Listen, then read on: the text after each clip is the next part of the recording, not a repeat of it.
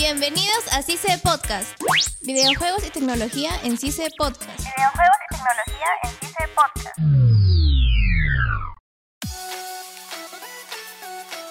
Hola, ¿qué tal amigos? Y bienvenidos a CICE Podcast. Mi nombre es Gustavo Romero y me encuentro junto a mis compañeros. Carlos Campos. y Eri Huertas. Y hoy vamos a hablar en nuestro podcast de videojuegos y tecnología sobre Valorant. ¿Qué es Valorant, chicos? Un juego tipo a lo Counter, que creo que todo el mundo ha jugado de pequeño, ¿no? Es un juego así de equipo contra equipo, eliminar al rival, así un, un clásico, miren, de... Disparos. Creo que son 5 contra 5. Así es. Ok.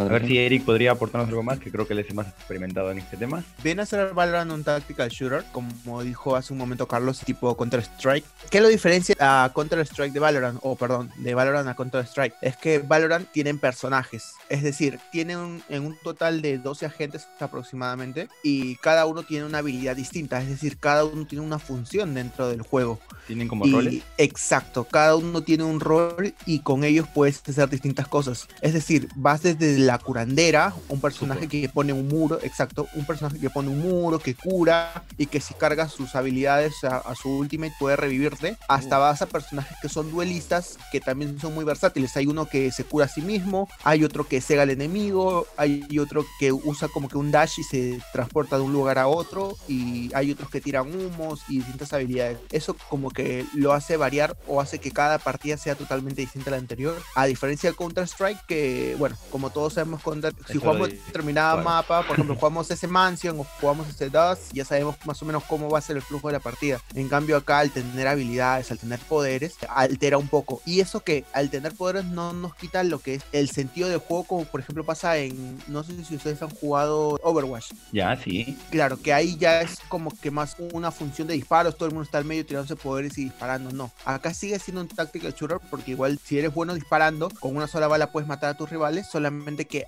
tiene el añadido de tener habilidades y puedes claro. hacer una y otra y otra cosa. Es como, no sé si lo habrán jugado, es como Rogue Company, no sé si conocen el juego, que es un juego así igualito tipo shooter, pero este también tiene habilidades, pero creo que es un poco menos que el Valorant, no sé si lo habrán jugado el Rogue. No, particularmente yo no, ¿eh? Ya, pero, o sea, eh, o sea, siento que viene a entrar ese mismo grupo de esos tipos de juegos. Claro, claro. Y, claro. a, a ver, Eric, coméntame, ¿cuál es tu personaje favorito o el rol en que te desempeñas? Hay dos personajes que me gustan mucho. Uno que se llama Reis, que viene a ser un duelista. Que, ¿En qué se especializa Reis? Reis tiene como que unas granadas tipo las Molotov que hay en Counter-Strike. Ya, Ya, tiene unas, unas granadas así. ¿A qué es lo que te ayuda? A poder entrar a un site. Es decir, por ejemplo, yo con esa granada puedo tirarlo por encima de las paredes, porque las paredes, o sea, si bien son altas, puedes tirar habilidades por encima de ellas.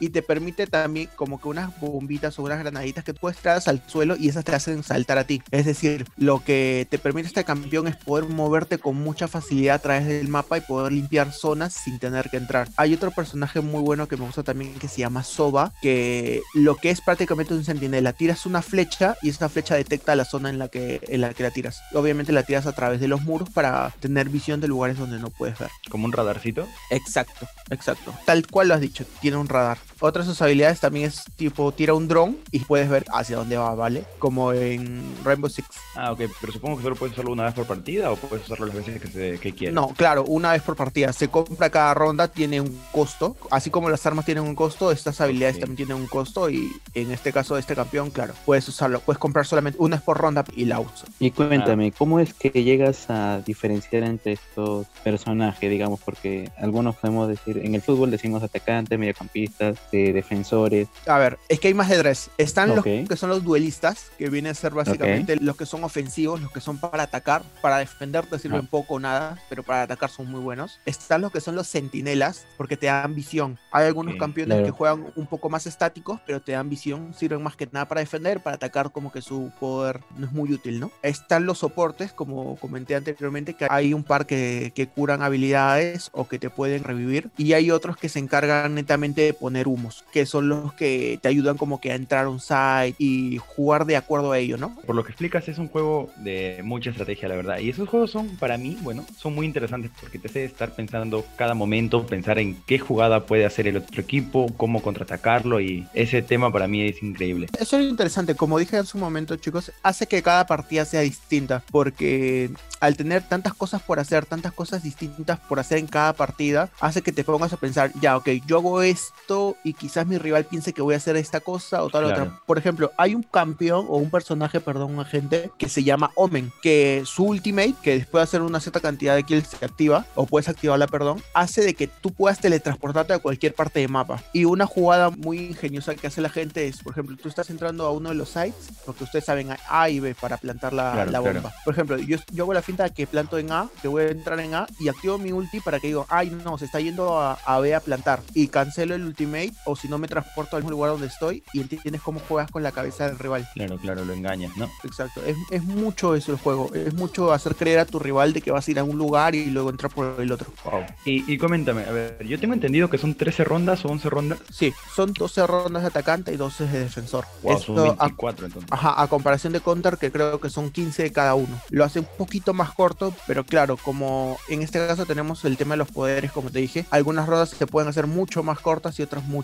más largas. ¿Y un tiempo estimado de cuánto dura cada partida? Más o menos media hora. Hay que tener en cuenta lo siguiente: tú con 13 rondas ganadas puedes ganar la partida. Ah, Y cada ronda dura un minuto y medio, pero si plantas la bomba, que en este caso se llama de Spike, te dan como que 45 segundos más de juego. Así que por partida puedes durar entre 1 a 2 minutos, para más o menos hacernos una idea. ¿y existe algún torneo que conozcas o que hayas visto? El juego es relativamente nuevo. Literal ha salido hace menos de un año. Menos de un año salió la beta y el juego oficial habrá salido hace unos 8 meses más o menos. Por claro, ejemplo, el primero de marzo, si no me equivoco, en Exacto. el 2020. por ejemplo, hoy día estamos en el acto 2 del juego. Es más, hoy día salió un mapa nuevo. Y sí, han habido torneos no, muy pocos conocidos, por lo mismo que el juego también es nuevo. Y nada, sí se está jugando más que nada en Europa. En Latinoamérica también hay un torneo, pero como dije, al ser un juego nuevo, no. Son pequeños por ahora. Exacto, exacto. Y ese mapa nuevo que me comenta, o sea, salió un mapa nuevo, pero ah, anteriormente ¿cuántos había? ¿Solo uno o hay diferente, hay variedad en los mapas? Sí, claro, en el tema de los mapas, el juego salió con la beta con tres mapas y cada mapa se diferencia al otro de una manera particular. Es decir, tiene un, un sello característico que los diferencia. Por ejemplo, tenemos, como ustedes saben, Counter-Strike lo normal es tener dos bases, ¿verdad? Para Sí. plantar. Por ejemplo, tenemos uno de los mapas que se llama Haven, que es lo que le caracteriza a los otros mapas, que este tiene tres bases, tres lugares donde plantar. Y eso a la hora de defender lo hace un poco más complicado. Por ejemplo, tenemos otro llamado Split, que es lo que lo caracteriza, que tiene unas cuerdas como para subir y bajar, como unas tirolinas, algo por el estilo. Otro que se llama Vine, que es lo que le caracteriza, tiene unos portales para transportarse entre un site y otro. Y obviamente estos portales hacen ruido, así que cuando tú usas el portal, el rival sabe, ah, este está acá, este está allá y así. Pero cuando salió el juego, salió con un mapa llamado Ascent,